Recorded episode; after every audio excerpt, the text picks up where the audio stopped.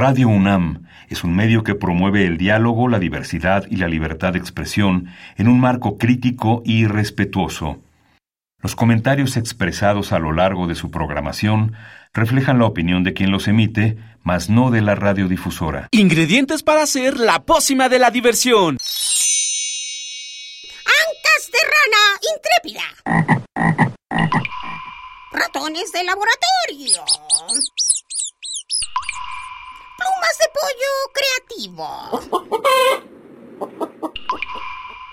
Mm, medio litro de carcajadas. Y listo. Revolvemos todo y decimos... ¡Hocus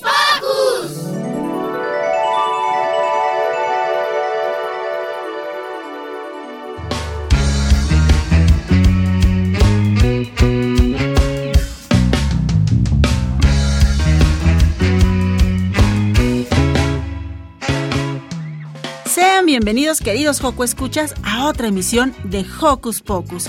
Yo soy Silvia y estoy muy contenta porque les traemos un programa genial. Antes que nada queremos mandarles saludos a los Joco conductores, a nuestra productora Car y a Giselle en la asistencia de producción.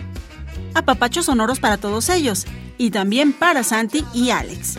Y ahora sí, empecemos con nuestro recorrido, pues hoy en Hocus Pocus Ricky platicó con la encargada de la red de museos para la inclusión de personas con discapacidad, Ana Laura Peña.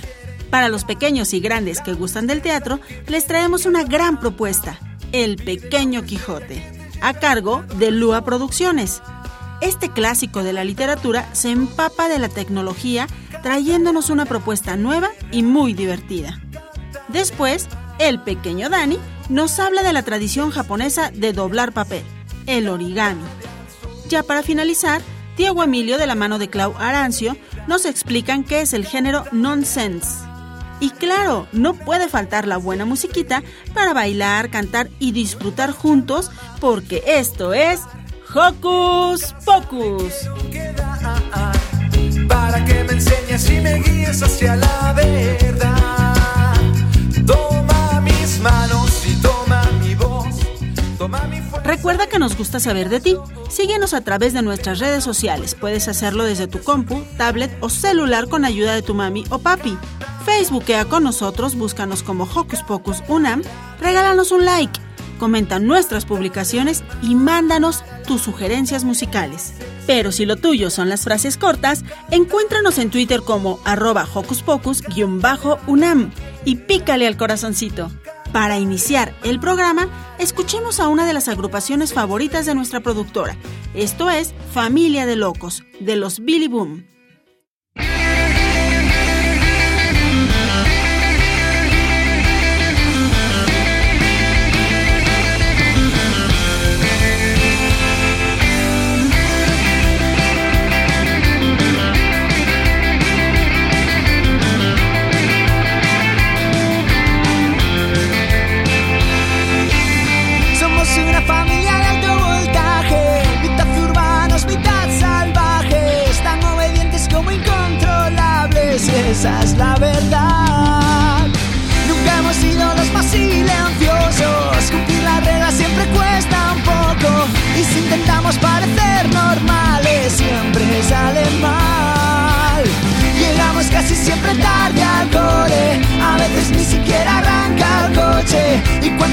Decidimos ir andando, se pone a llover. Y yo que siempre soñé con atardeceres silenciosos, nunca imaginé que iba a estar tan orgulloso de una familia de locos, familia de locos, familia de locos, una familia de locos, familia de locos, familia de locos familia de locos, una familia de locos.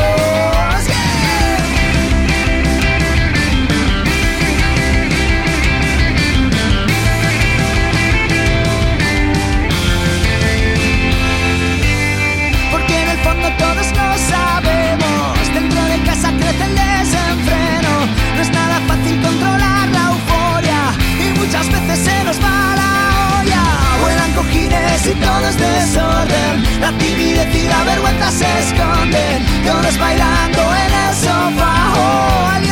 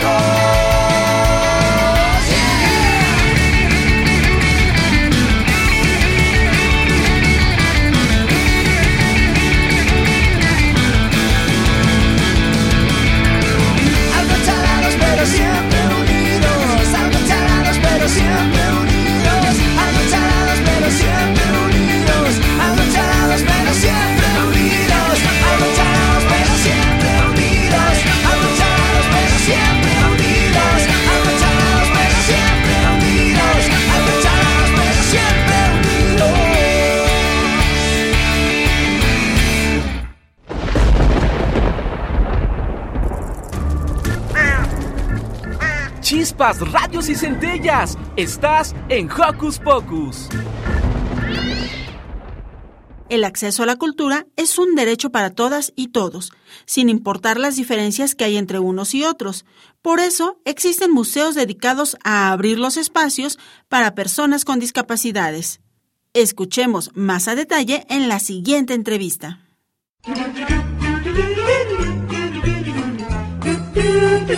¿Listo micrófono? ¡Yeah!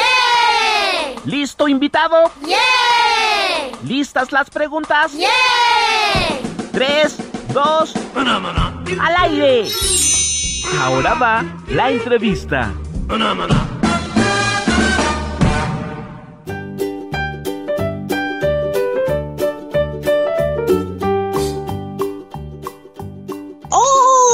Escuchas. Yo soy Ricky y el día de hoy me encuentro con Ana Laura Peña, quien es la encargada de la red de museos para la inclusión de personas con discapacidad. ¡Bienvenida! Hola Ricky, gracias, muy buenos días, gracias por la invitación. Buen día, muchísimas gracias a ti por aceptarla. Bueno, pues vamos a comenzar. Y primero que nada, ¿qué es este proyecto de la red de museos para la inclusión de personas con discapacidad? Mira, la Red de Museos para la Atención a Personas con Discapacidad es un proyecto que nace hace ya nueve años casi con la iniciativa de dos museos, que fue el Museo de Arte Popular y el Museo Templo Mayor, donde se dan cuenta o nos damos cuenta que hacía mucha falta justamente atención para las personas que tenían una discapacidad. A raíz de eso se convoca un grupo de museos, nos dicen si estamos interesados en la capacitación y a partir de eso empezamos a recibir capacitación de manera constante para atender personas ciegas, sordas, con síndrome de Down, con autismo. Entonces, ha sido todo un trabajo que hemos llevado durante estos nueve años de existencia de la red y pues bueno, estamos muy contentos porque al final lo que nosotros buscamos es que las personas con discapacidad tengan acceso a la cultura, que es un derecho humano, inalienable, universal. Y lo que buscamos es que nuestros espacios puedan tener esta libertad de disfrutar de la cultura sin que haya una discriminación o una diferencia porque tengan alguna discapacidad. Claro, por supuesto, esto es muy importante y bueno, qué bueno que este proyecto puede existir desde hace nueve años y pues ojalá pueda continuar por muchos más, pues ya que es muy importante que se incluya a todas las personas, ¿no? En la vida y pues en algo muy importante que son los museos. ¿Cuántos museos forman parte de él?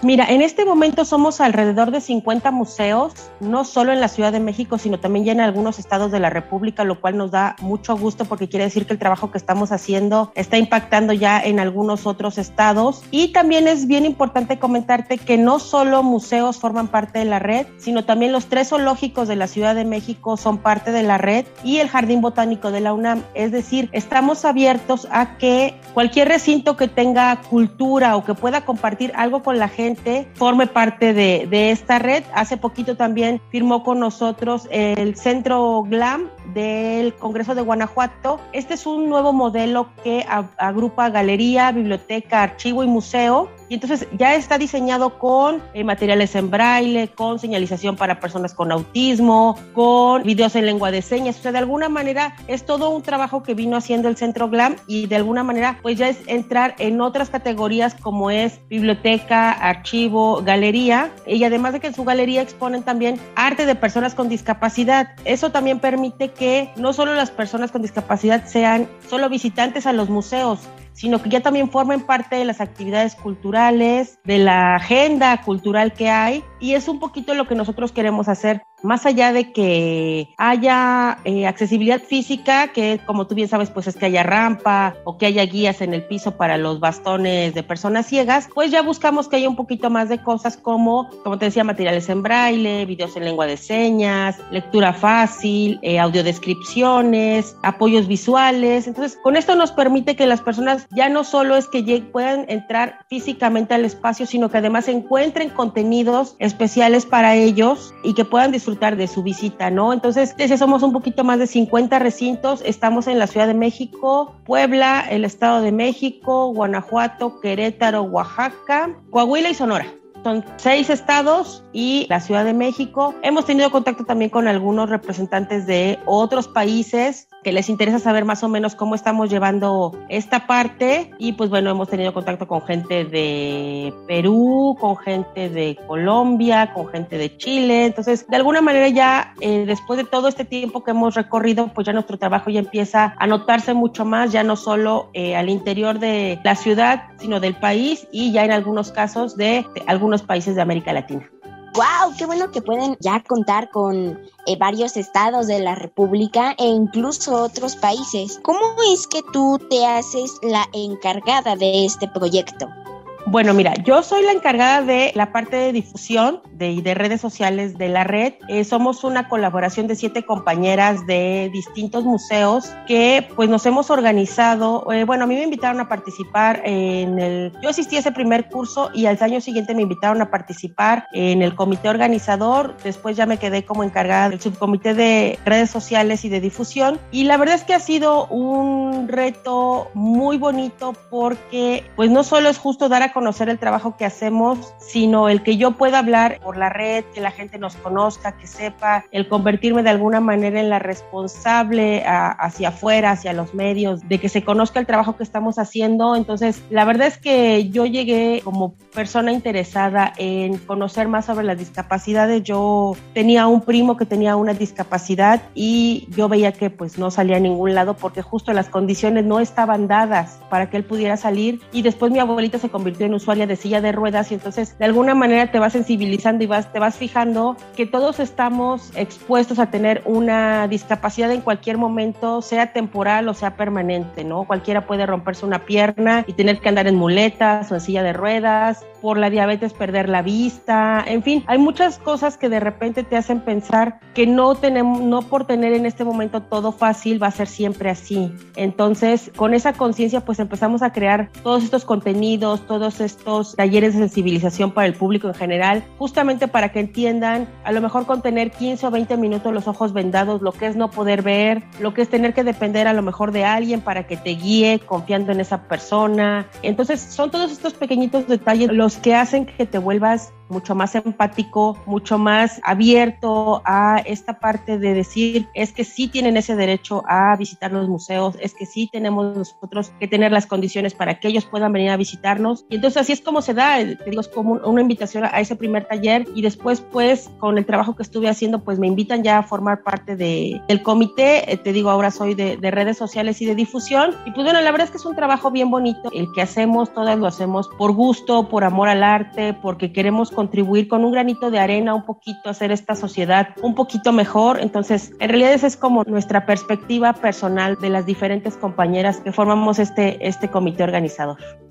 Wow, pues es un trabajo muy importante dentro de esta red de museos y pues también muy laborioso. Justamente, ¿por qué es tan importante esta red de museos para la atención a personas con discapacidad?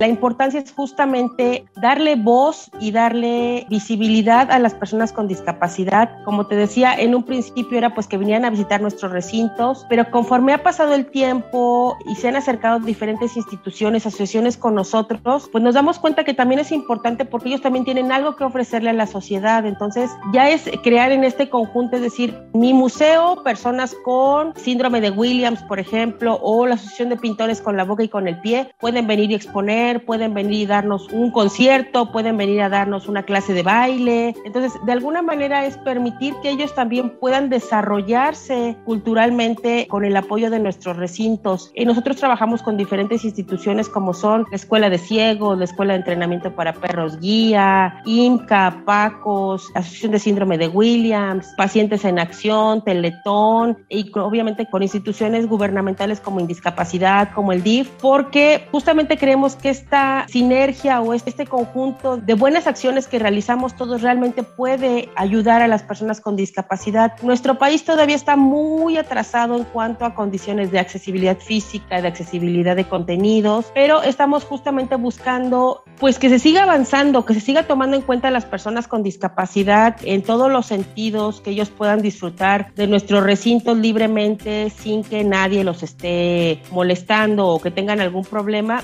y justamente justamente eso lo hacemos también con el apoyo de nuestros compañeros de guarda y custodia de los diferentes museos, que son los que se han capacitado en lengua de señas, por ejemplo, pues para darles la bienvenida o para darles algunas indicaciones básicas, pues para que las, las personas sordas, por ejemplo, pues se sientan a gusto y sepan que hay alguien que eh, habla, lengua, eh, habla lengua de señas, ¿no? Entonces, creo que lo más importante que hacemos es justamente crear esta conciencia con la sociedad, con personas que trabajan en los museos, para que entiendan que todos tenemos derecho a poder disfrutar de una exposición o de algún concierto o de alguna actividad sin que importe si tenemos o no discapacidad. Claro, por supuesto, todos debemos de tener derecho a disfrutar de estas actividades que son pues tan importantes porque muchas personas las consideran aburridas, pero yo creo que especialmente son muy divertidas porque te invitan a conocer un poco más acerca de distintas cosas, ¿no? Ya sea el arte, el baile, entre más. Pero bueno, para ti, ¿qué es lo mejor de este proyecto? Yo creo que lo mejor de este proyecto es que es un eh, proyecto de trabajadores de museos para trabajadores de museos. Es decir, como te comentaba, mis compañeras y yo pertenecemos a diferentes recintos, Museo de la Acuarela, Museo de Arte Popular, Museo de las Constituciones, Museo de San Carlos y coordinación del INA y bueno, yo que estoy en el Museo del Estanquillo, que justamente prestamos nuestro tiempo, nuestras actividades para justamente crear esta colaboración con los compañeros de otros museos y con el público, con las instituciones, justamente sin recibir nada a cambio. O sea, es un proyecto que no cuenta con presupuesto, que no cuenta con ningún apoyo que no sea el de nuestros museos, justamente para darnos el tiempo de, de, poder realizar todas estas actividades, pero justamente es un proyecto que sale, te digo, del personal de los museos hacia personal de otros museos, hacia el público, hacia las personas con discapacidad y que nos permite realmente darnos cuenta a veces lo afortunados que somos de no tener una discapacidad, de que a veces se nos hace muy fácil decir, es que no puedo, es que es muy difícil, y te das cuenta que las personas con discapacidad salen adelante a pesar de su condición, porque los que ponemos las barreras somos nosotros como sociedad, los que nos seguimos estacionando en lugares prohibidos, los que seguimos sin darle la, la importancia, que no apoyamos a las personas con discapacidad. Entonces creo que lo, lo mejor es tener esta empatía, poder entender desde el otro lado a las personas con discapacidad. Eh, la verdad, conocer personas con discapacidad, platicar con ellas, trabajar con ellas, te abre un mundo totalmente distinto de opciones. Te das cuenta que uno puede decir, pues no, no tengo ninguna discapacidad, pero sí, a lo mejor muchos pretextos o, o muchas cosas negativas que pues ellos no tienen, ¿no? Es algo que vemos, por ejemplo, con los atletas paralímpicos, por ejemplo, ¿no? Vemos que siempre traen medallas y que ganan un montón de cosas porque justamente para ellos ya vienen, ya traen algo en contra y entonces justamente esa tenacidad que ellos tienen pues hace que vayan logrando eh, derribar esas barreras que pues que nosotros les imponemos. Entonces creo que lo mejor de esto es que cada vez existen más personas interesadas, más recintos que les interesa colaborar con la red, más instituciones que se suman y que llevan ya a sus usuarios con discapacidad a visitar a nuestros museos. Y creo que esa era la, el objetivo principal que buscábamos, tener un mayor impacto en la sociedad, que la gente sepa lo que estamos haciendo, que existen museos a los que pueden llevar a sus, a sus familiares con, con discapacidad y que van a encontrar lugares donde podrán recorrer libremente los espacios, donde podrán convivir con la, con la sociedad en general, porque pues a veces las visitas que se hacen, por ejemplo, en el Museo del Estanquillo, las visitas en lengua de señas, son para todo el público, es decir, el guía va explicando y el intérprete en lengua de señas lo va interpretando si es que hay alguna persona eh, con discapacidad eh, auditiva, ¿no? Pero la idea es que todos tomen exactamente la misma visita guiada porque no tenemos por qué hacer ninguna diferencia. La única diferencia es que las personas sordas no pueden escucharnos, pero podemos comunicarnos con ellas a través de la lengua de señas. Entonces, la propuesta es, es esa, crear estos espacios de convivencia donde todos podamos vernos como iguales. Claro que sí. Eh, bueno, por último, para terminar, ¿cuáles son sus redes sociales? Tenemos Twitter, que es arroba Red Museos PSD, la R del principio es mayúscula. Tenemos Facebook, que es todo corrido, Red de Museos para la Atención a Personas con Discapacidad. Y tenemos un blog que es redmuseospsd.blogspot.mx. Ahí pueden encontrar las actividades que realizamos porque además de que los recintos eh, realizan actividades pues en individual, también tenemos coloquios que realizamos de manera anual, ya este año sería el sexto coloquio. Y en noviembre, diciembre realizamos las jornadas por la inclusión, que es justo donde todos los recintos presentan alguna actividad para personas con discapacidad Entonces, este año ya sería la novena jornada por la inclusión. Entonces, bueno, ahí pueden estar al pendiente de todo lo que estamos haciendo en los diferentes recintos y en los eventos que organizamos. Pues claro que si ya escucharon Joco Escuchas, anótenlas y bueno, pues estén muy al pendiente de ellas porque ya van a cumplir 10 años de este maravilloso proyecto. Muchas felicidades por ello y pues muchísimas gracias por acompañarnos en esta entrevista. Ella es Ana Laura Peña, quien es encargada de difusión en la red de museos para la atención a personas con discapacidad. Yo soy Ricky y juntos nos despedimos. Adiós. Gracias, Ricky. Hasta luego.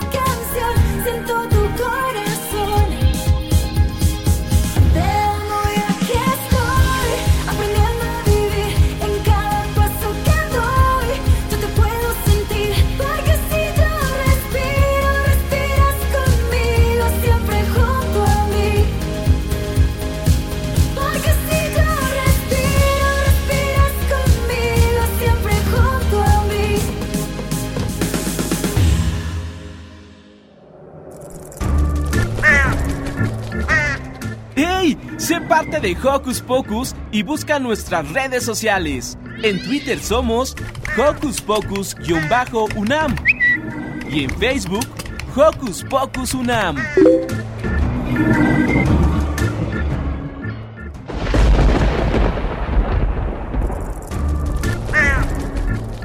Chispas, radios y centellas. Estás en Hocus Pocus.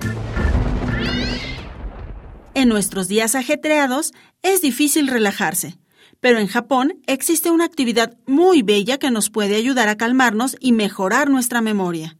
Te invitamos a conocerla en la siguiente investigación especial.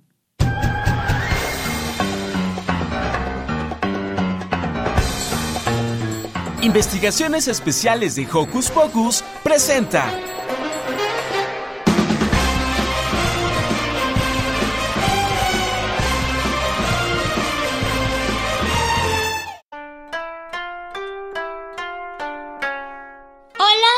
Daniel y les quiero platicar del origami. El origen de esta palabra proviene de los vocablos japoneses. Ori que significa doblar y kami que significa papel. El arte de doblar papel se originó en China alrededor del siglo I después de Cristo y llegó a Japón en el siglo VI. Este arte de doblar papel se integró en la tradición japonesa. Al principio solo se practicaba en la ceremonia de la nobleza, pues el papel era muy caro y ellos solo los podían comprar. En el siglo XVI el papel se volvió más barato y entonces la gente lo podía utilizar más. Fue llevado a Europa en el siglo VIII con la conquista árabe que llevaba esclavos chinos. Posteriormente el origami volvió a ser descubierto por los mercaderes que recorrían la ruta de la seda, como Marco Polo en el siglo XIII. Esos mercaderes trajeron a Japón papel de color y ahí no se conocía y les gustó tanto que se volvió popular. El primer libro de origami que se conoce se escribió en 1797. Eso fue hace mucho tiempo. El autor Miguel de Unamuno que trajo el origami a América en 1930. Akira Yoshizawa, el genio del origami, ha hecho más de 50.000 trabajos. Es considerado el iniciador de una nueva era del origami. Inventó una simbología para escribir libros de origami. También inventó el doblez en húmedo. Muchos matemáticos estudian el origami, usan computadoras para hacer modelos y diseños súper complejos. Se considera bueno que los niños estudien origami porque favorece la concentración y la atención y fomenta la creatividad. Les recomiendo hacer origami en familia.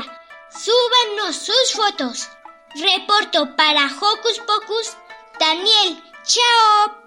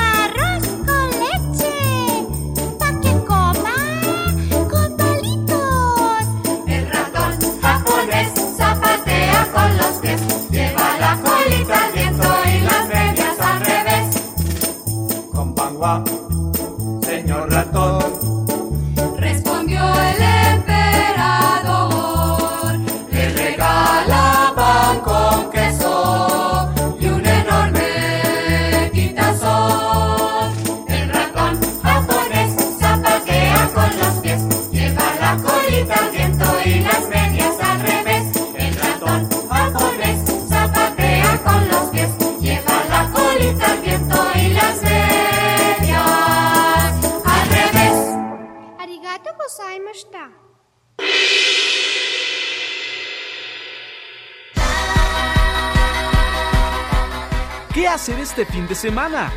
Ver, escuchar, sentir, reír, disfrutar. ¿Qué hacer en tu tiempo libre? Aquí te recomendamos.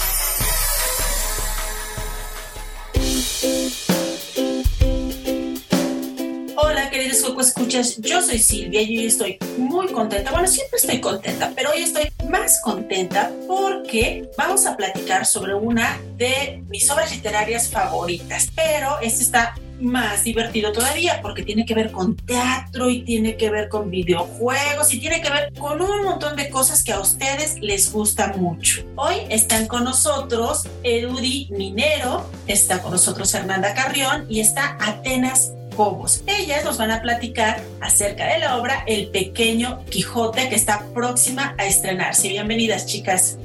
Hola, muchas gracias por la invitación. Hola, hola, gracias. Mucho gusto en estar aquí. Sí, muchas gracias por tenernos, qué emoción. Oigan, cuéntenos, ¿qué de nuevo vamos a ver con esta historia del Quijote? Porque bueno, hemos escuchado a lo largo de más de 400 años acerca de, esta historia, acerca de la historia del Quijote de la Mancha, Don Quijote de la Mancha. Y ahora ustedes nos van a presentar una versión en teatro que se llama El Pequeño Quijote. Cuéntenos de qué va. Bueno, esta es una obra de Tomás Afán Muñoz, él es español. Y pues si bien hemos escuchado hablar mucho del Quijote de la Mancha, él daba una propuesta de el Quijote, eh, Sanchillo como dos seres que están jugando y que son pues manipulados con títeres. Sin embargo, al leer esta obra, como Lua Producciones, decidimos darle un enfoque pues más tecnológico que tiene que ver con los videojuegos. ¿No? Entonces estamos viendo a dos niñas que están pues transitando su infancia mientras juegan videojuegos, mientras están creciendo, mientras están experimentando su amistad a distancia y de pronto hay un encuentro, ¿no? Y finalmente hay un clímax donde una de las dos pues crece, ¿no? Y no, no, no se da cuenta, pues hasta que tiene este nuevo reencuentro con, con su amiga. Entonces, Tomás Afán hace una adaptación de la obra literaria Don Quijote de la Mancha y ustedes a su vez hacen una adecuación donde meten este componente de los videojuegos.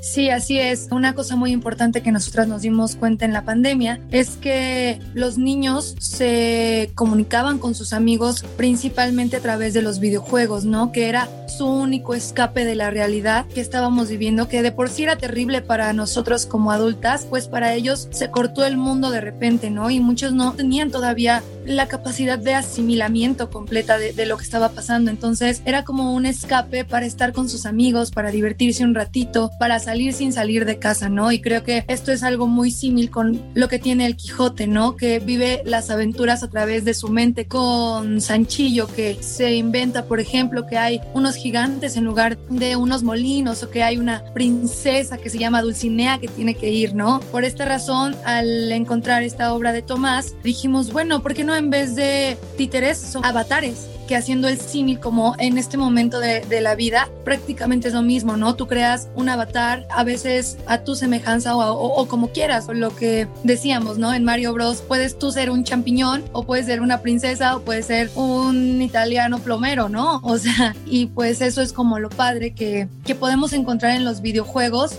y que también Quijote hacía en los libros, que él decía, yo soy un caballero andante y no me importa y tengo a mi caballo Rocinante, que en realidad era ya un caballo que estaba como yendo a, a lo peor, ¿no? De su vida.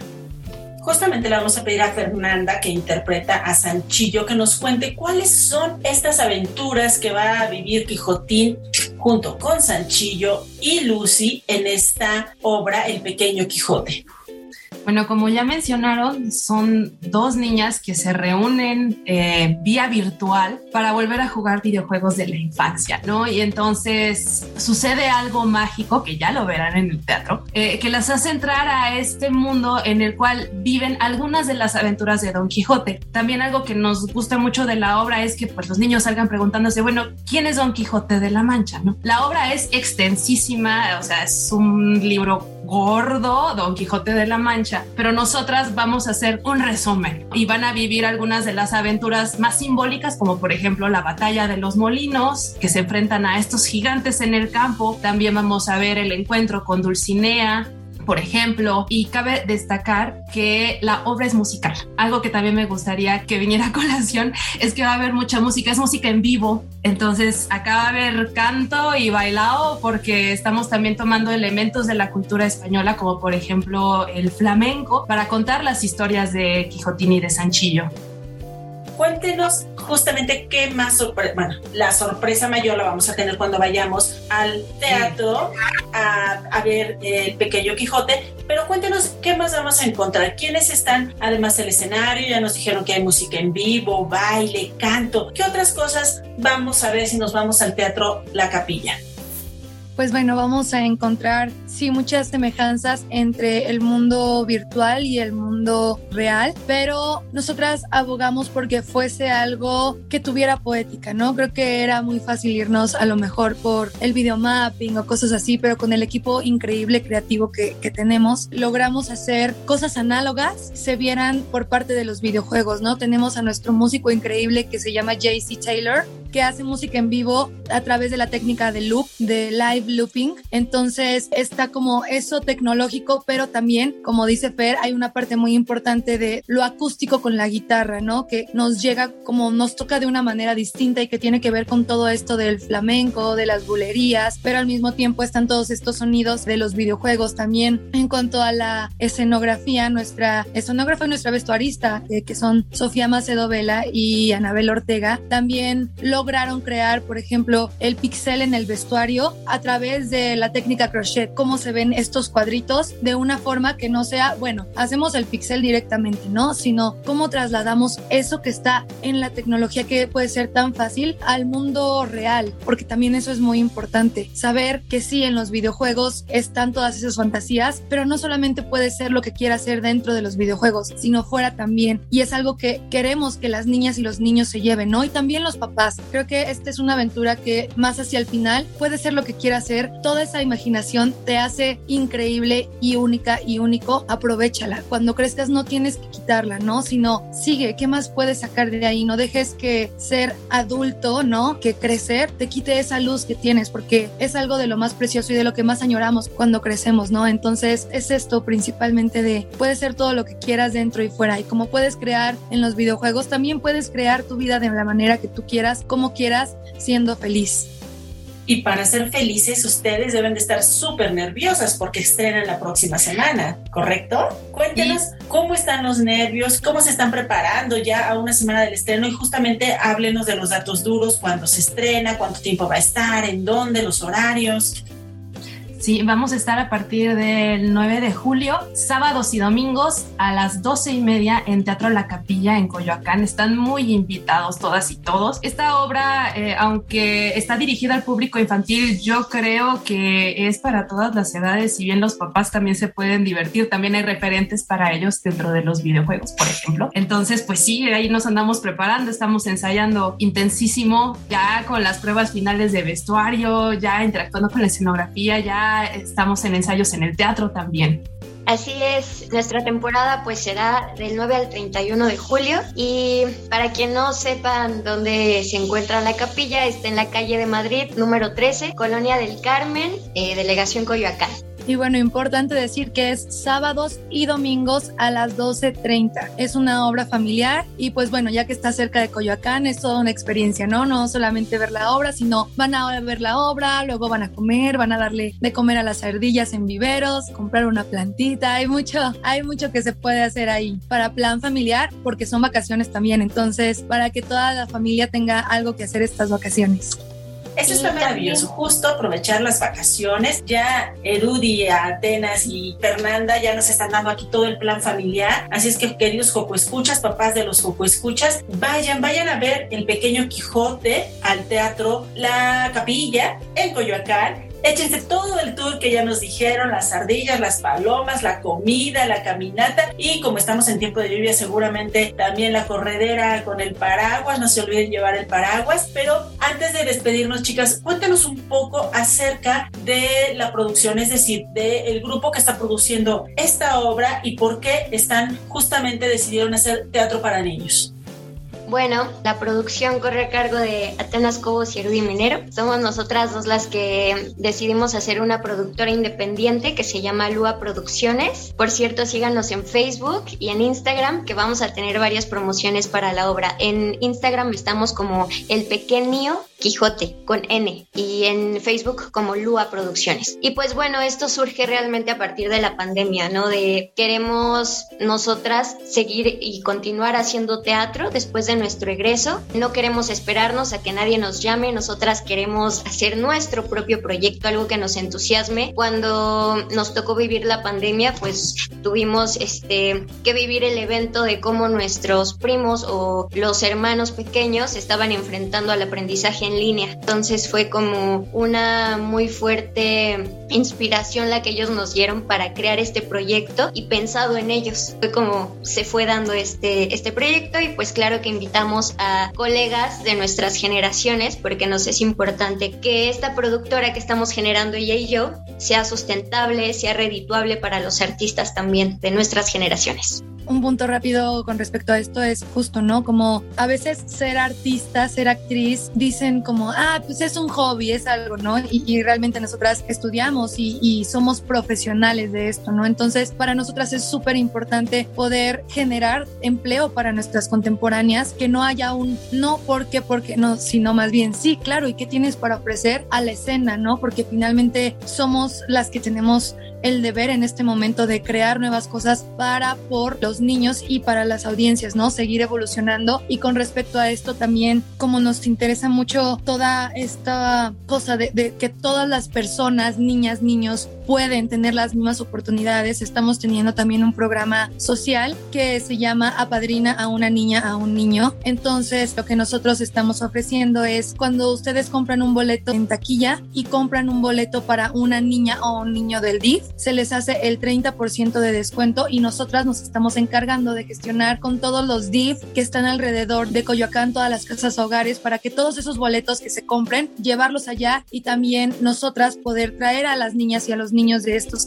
de esas casas hogares al teatro, ¿no? Creo que todas las niñas y los niños merecen las mismas oportunidades y eso, saber que se puede hacer lo que, puede, lo que quieran ser, ¿no? Que hay mucho mundo que pueden descubrir y que pueden hacerlo si quieren y pues eso, ¿no? Que es para todas y todos lo cual nos parece maravilloso y estamos seguras que todos los Joco Escuchas y las Joco Escuchas que nos están escuchando van a correr a partir del 9 de julio, sábados y domingos, en el Teatro La Capilla en Coyoacán, todos sábados y domingos a las 12.30 del 9 al 31 de julio. Y cuéntanos, Fernanda, ¿cómo te sumas tú a este proyecto de producciones eh, Lua con Eudi y Atenas? Bueno, yo me sumé al equipo como actriz. En medio de la pandemia, el proyecto ha tenido un montón de, alteraciones, de cambios, que se iba virtual, que se iba presencial. Entonces, eh, también ha sido toda una travesía para nosotras eh, llegar a este punto en el que estamos ya a punto de estrenar. Yo me integré porque nos conocemos, somos eh, egresadas de la Escuela Nacional de Arte Teatral, también nuestra vestuarista, nuestra escenógrafa, nuestro director Rodrigo Rías, todos somos egresados de la Nacional de Arte Teatral de Bellas Artes y entonces pues me llamaron para castear para Sanchillo y yo sin saber muy bien qué estaba haciendo pues voy con todo, ¿no? La verdad estoy muy contenta, he encontrado pues mucho compañerismo, justamente para mí también era muy importante durante la pandemia acercar a las infancias al teatro, pero no, no encontrábamos cómo porque el peligro era salir de casa. Ahorita que ya estamos vacunados, vacunadas y que ya eh, hay una cultura más este, de cuidado con esto del COVID, pues entonces ya podemos decir, ahora sí, vengan que les vamos a contar esta historia. Yo la verdad estoy muy emocionada y pues muchas gracias a Atenas y Erudi por invitarme a Lua Producciones a participar. Maravilloso. Chicas, pues antes de irnos, recuérdenos por favor las redes sociales donde podemos encontrar las promociones para ir a ver el pequeño Quijote. Claro que sí, en Facebook nos encuentran como Lua Producciones y en Instagram como El Pequeño Quijote con N y todo junto. Pues muchas gracias, Erudi, Atenas, Fernanda. Hijo, que escuchas, por favor, no se pierdan esta obra de teatro que combina todo lo que les gusta. Aventuras, imaginación, creatividad, videojuegos, teatro, música, baile. Van a encontrar de todo. Pues enhorabuena, chicas, y muchas felicidades. Muchas gracias. Gracias. Con fe, lo imposible soñar al mal, combatir sin temor, triunfar sobre el miedo invencible, en pie, soportar el dolor, amar la pureza sin paz, buscar la verdad del error.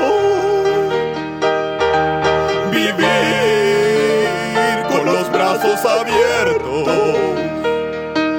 Creer en un mundo mejor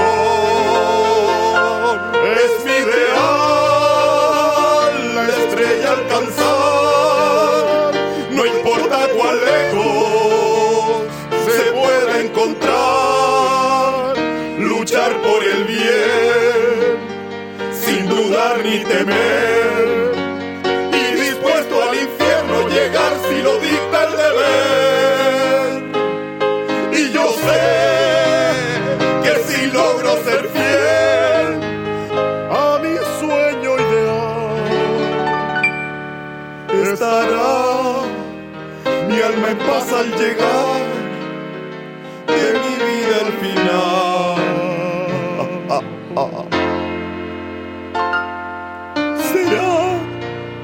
este mundo mejor si hubo quien despreciando el dolor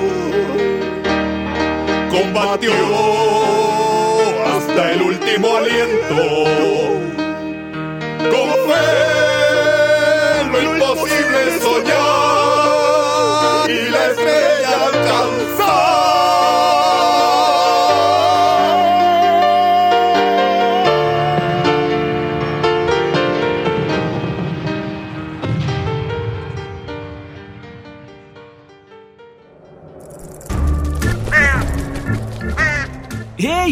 te gusta navegar por las redes sociales, síguenos en Facebook y danos un like. Encuéntranos como Hocus Pocus Unam.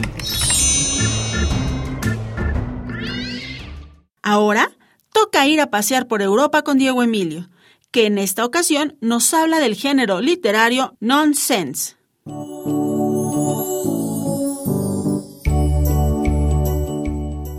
Días amigos, bienvenidos a una nueva emisión de Hocus Pocus por Europa.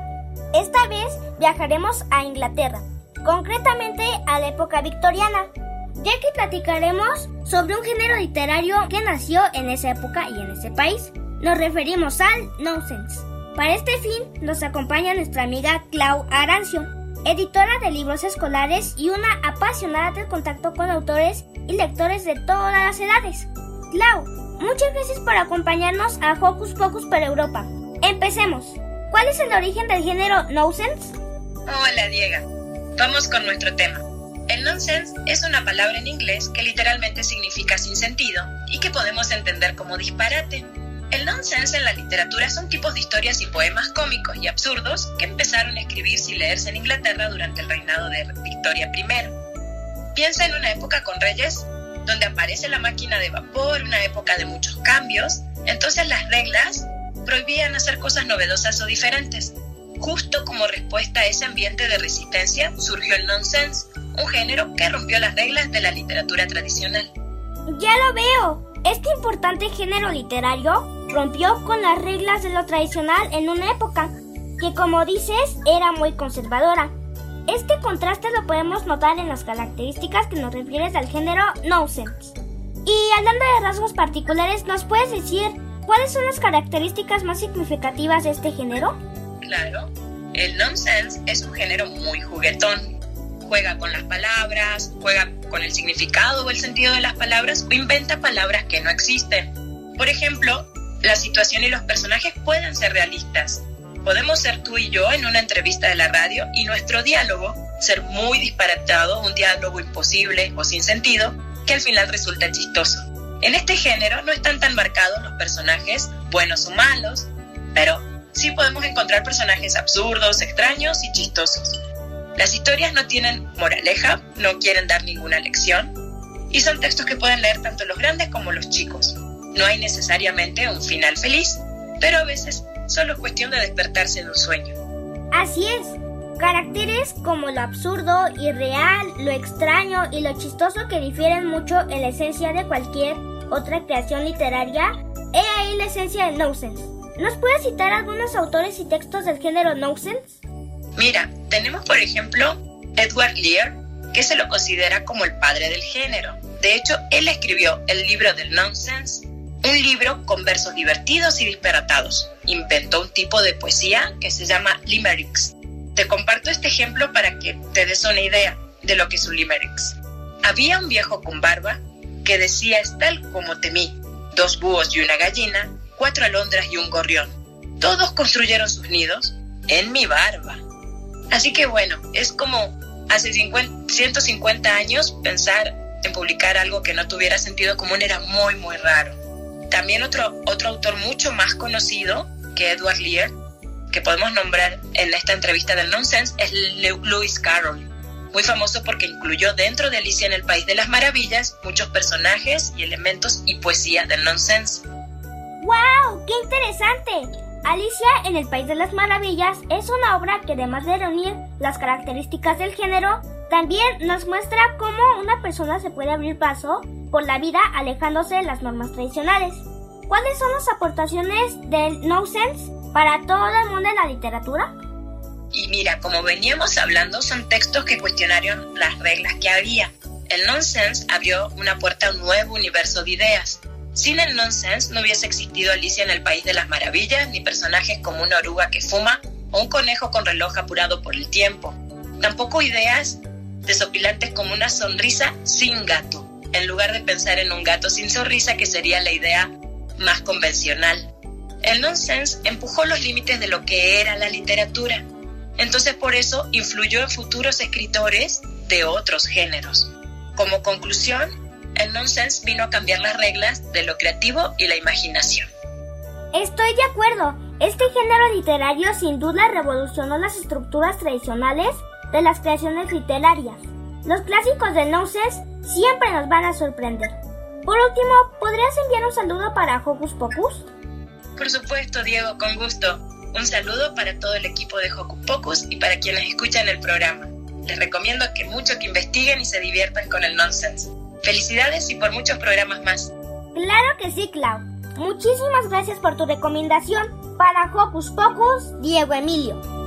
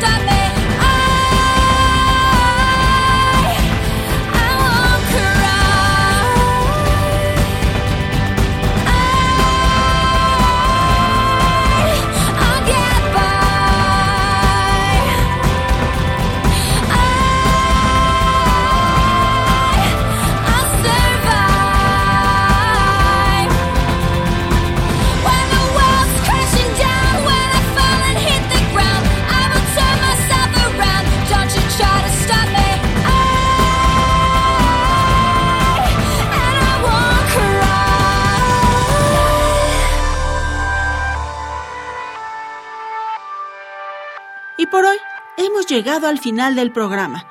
Pero no olviden que los esperamos el siguiente sabadito. Mientras tanto, nosotros nos despedimos esperando que tengan un buen fin de semana acompañados de su familia. ¡Chao! Radio UNAM presentó el espacio donde las niñas y los niños usan la magia de su imaginación.